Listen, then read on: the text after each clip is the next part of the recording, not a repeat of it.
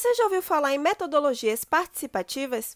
É um método de intervenção social, tem relação com a pesquisação, envolve a aplicação da ciência acadêmica, dita por muitos como a ciência dura, na vida prática da comunidade-alvo, e é sobre esse projeto de metodologia participativa que a professora do Departamento de Ciência Política da Universidade Federal da Bahia, doutora em Ciência Política pela Universidade Federal do Rio Grande do Sul e pesquisadora do INCT em TRI, professora Maria Salete Amorim, tem desenvolvido nas comunidades da Chapada Diamantina e São Francisco do Conde. E no episódio 35 do podcast Intri, vamos conhecer esse projeto. Podcast Intri. Porque meio ambiente é vida. Professora Salete, seja bem-vinda. Quando falamos em metodologia participativa, temos a impressão de estarmos nos referindo a um novo método de pesquisa, um novo método da ciência, mas ela é adotada desde a década de 70, não é?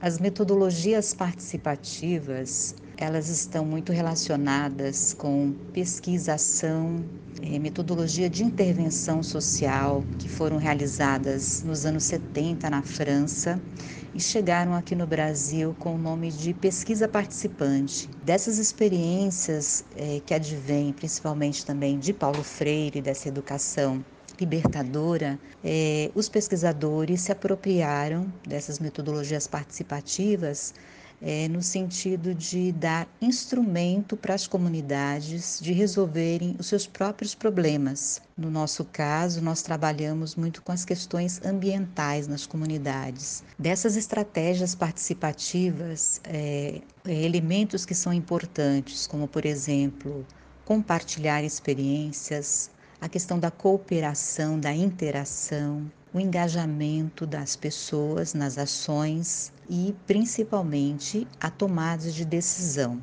E quais são os tipos de metodologia participativa que podem ser aplicadas nas comunidades, professora? Nessas metodologias participativas existem várias, vamos dizer assim, experiências, não é? Pode ser um planejamento estratégico, pode ser um diagnóstico rápido participativo, chamado DRP, pode ser também um diagnóstico ambiental participativo, que é o DAP, ou investigação ação participativa, IAP. Então, enfim, tem uma série de, de tipos de metodologias. Uma das, das características comuns entre elas é a questão das técnicas de moderação, sempre é utilizado alguma coisa visual de tudo que é falado na, no momento de, de planejamento, e é, também chamado método ZOP, que é justamente esse método em que as pessoas participam colocam os problemas que devem ser resolvidos e tudo é registrado em tarjetas. Como é feita a escolha dessas metodologias para as comunidades?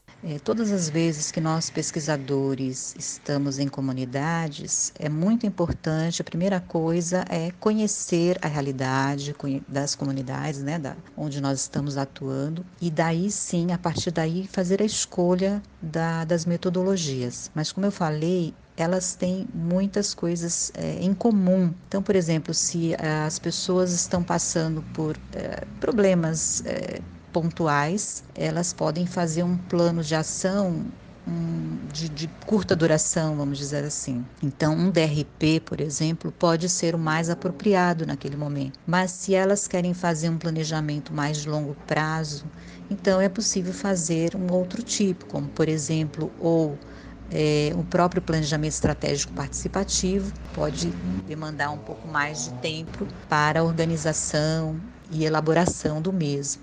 Quais são as particularidades analisadas nessas comunidades para que seja possível bater o martelo sobre a escolha correta da metodologia? Vai depender da realidade das, do que os grupos sociais querem, não é?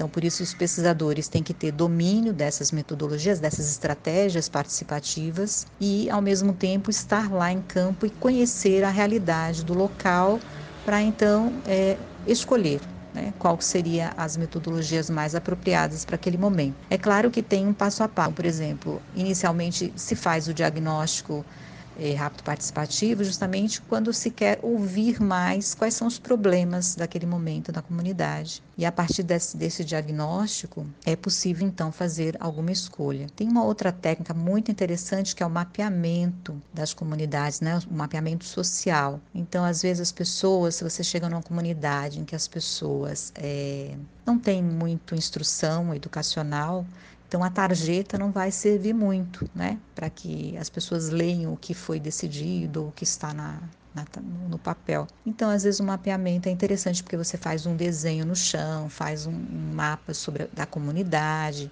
cada uma vai indicando onde tem um rio, onde tem é, de, onde estão as casas, né? Então, vai depender muito também é, da comunidade, né?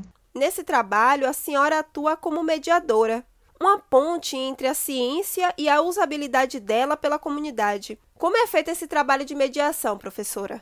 Então, inicialmente, nós propomos, é, ou as comunidades nos propõem, ou nós propomos às comunidades, quando lá chegamos, da importância de que eles tenham ciência desse diagnóstico, né, dos problemas que eles estão vivenciando naquele momento. A, a dinâmica, vamos dizer assim, né, de como acontece esse diagnóstico, esse planejamento, até chegar no plano de ação, é muito importante que tenha uma pessoa à frente chamada moderadora. Então, essa pessoa vai é, estimular o debate, vai motivar para que todos possam falar e expor o que estão pensando, ou seja, vai estimular a participação, vai gerenciar conflitos, porque, claro, quando você está fazendo uma, uma coisa que é horizontal, é, onde todos podem falar, às vezes acontecem os conflitos, não é? Então, essa pessoa vai facilitar a comunicação, é, vai ser criativa naquele momento, vai, vai inspirar confiança no grupo. Então, esse um pouco tem sido o meu papel e, da mesma forma, é, a gente tem trabalhado com os nossos alunos aqui da UFBA para que eles também possam ser esses mediadores, esses, essas moderadoras né, desses grupos. Então, acho que é essa ponte, vamos dizer assim, né, entre a ciência e a usabilidade dela é nesse sentido, né, da gente conseguir transpor esses conhecimentos e que as pessoas das comunidades acabam é, se apropriando mesmo né, desses, dessas técnicas participativas. E quais são os benefícios que a comunidade científica e os pesquisadores têm ao participar dessa metodologia? Um dos principais benefícios e ganhos que a comunidade acadêmica tem é, ao participar dessas metodologias participativas é, a própria integração do conhecimento, construção, na verdade, participativa do conhecimento junto às comunidades tradicionais, né? A, o ganho da interdisciplinariedade ou transdisciplinariedade ainda, né, que se ganha com essa questão, porque é uma troca de saberes muito importante, né, é, que nós, da, da comunidade científica, chegamos nas comunidades tradicionais, as comunidades rurais, por exemplo, e eles têm um, um conhecimento que nós não temos. Então, a, essa troca é fundamental para a construção mesmo do conhecimento científico, é, do conhecimento transdisciplinar, né, que nossos alunos é, acabam é, ganhando com isso, não é? Nós todos na, da, da pesquisa, da extensão, estamos sempre é, tendo esses, esses, esses benefícios, vamos dizer assim. Além do uso prático da ciência para a melhoria dos problemas da comunidade, há outros benefícios que a metodologia participativa proporciona nessa troca com os cientistas? Quais são eles? Além dessa troca de conhecimentos, o que a gente percebe é que a tomada de decisões desses atores políticos passam a ser muito mais efetivas. Então, por exemplo, no caso de Siribinha, né, para dar um exemplo do litoral norte, essa comunidade de pescadores e marisqueiras, é, com a apropriação, vamos dizer assim, dessas estratégias participativas, é, despertou nessa comunidade uma vontade muito maior de defender o meio ambiente. Então, por exemplo, criar unidades de conservação, de proteção integral para proteger o manguezal. Então, eles perceberam que com algumas tomadas de decisões é, que a comunidade toma, isso fará toda a diferença para eles, né? no sentido de melhoria da, da qualidade de vida para eles. Há exemplos da Chapada Diamantina também, professora Morim?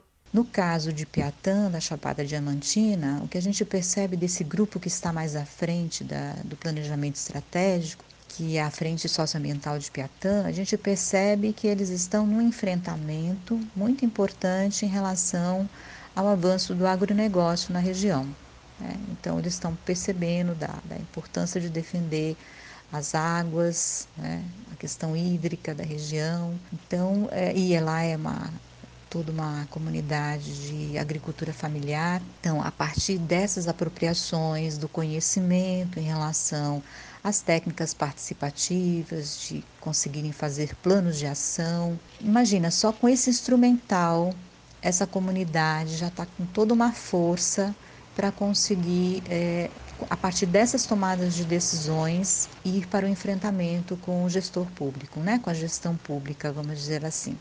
Ou seja, essa troca de conhecimentos fortalece as políticas públicas locais, sejam ambientais, sejam educacionais, qualquer, até da área de saúde, qualquer área que eles estão se propondo a fazer alguma transformação, alguma mudança. Então é bastante efetivo a resposta que se tem ao usar essas metodologias participativas. Né? Então é um ganho para a comunidade acadêmica e é um ganho muito maior para as comunidades em geral. Não há dúvidas de que a metodologia participativa produz benefícios tanto para a ciência e os pesquisadores quanto para a comunidade civil, que se vê beneficiada por ela com a solução e melhoria de problemas que afetavam o cotidiano.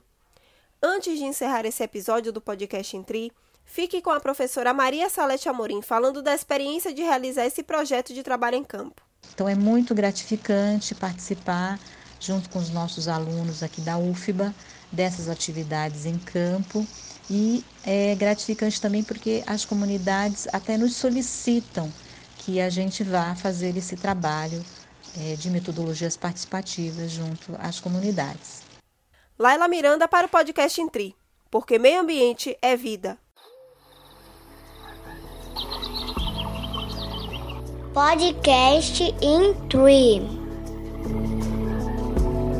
porque meio ambiente é vida.